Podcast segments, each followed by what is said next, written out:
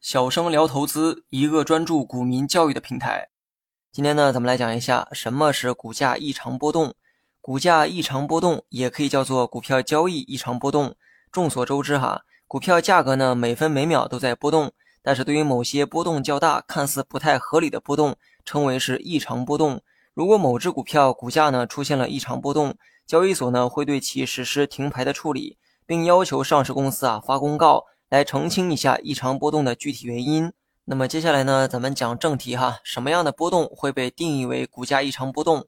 以下呢，我就用上证和深成指的个股举例说明。只要股价符合以下几个条件中的任何一个，都会被定义为是异常波动。首先呢，第一点，股价连续三个交易日内日收盘价格涨跌幅偏离值累计达到正负百分之二十。这个听起来啊有点拗口哈。我先来解释一下，啥叫涨跌幅偏离值？涨跌幅偏离值等于股价涨跌幅减去对应指数涨跌幅。举个例子，假如 A 股票是上证指数的股票，A 股票今天上涨了百分之八，而今天上证指数却跌了百分之一。记住哈，跌了百分之一就说明是负百分之一，所以呢，A 股票当天的涨跌幅偏离值等于百分之八减去负百分之一等于百分之九。那么，假如说 A 股票第二天还是上涨了百分之八，但上证指数却跌了百分之二，那么当天 A 股票的涨跌幅偏离值等于百分之八减百分之二等于百分之六。以上求出的都是单日的涨跌幅偏离值。以这种方法呢，再求出第三天的数值，将连续三天的偏离值相加，如果达到正负百分之二十，那么该股呢就会被定义为是股价异常波动。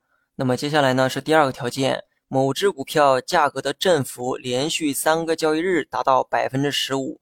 所谓振幅呢，就是股价盘中出现过的最大波动幅度，也就是盘中出现过的最高价和最低价的这个差值。比如说 A 股票收盘价可能只收了百分之零点一，但是盘中波动啊却非常激烈，涨的时候高达百分之八，跌的时候跌去百分之九。这种现象呢，就满足振幅达到百分之十五的条件。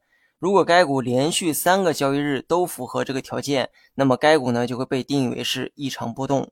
那么最后一个条件，某只股票的日均成交金额连续五个交易日逐日增加百分之五十，那么这个呢就更好理解了哈。每天的成交额比上一个交易日高出百分之五十，且这种情况呢连续了五个交易日，满足这个条件就是股价异常波动。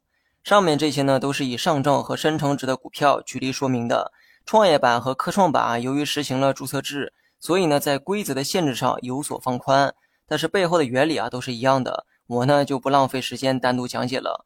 规则性的东西啊，大家懂得原理就好，具体数值没那么重要。好了，本期节目就到这里，详细内容你也可以在节目下方查看文字稿件。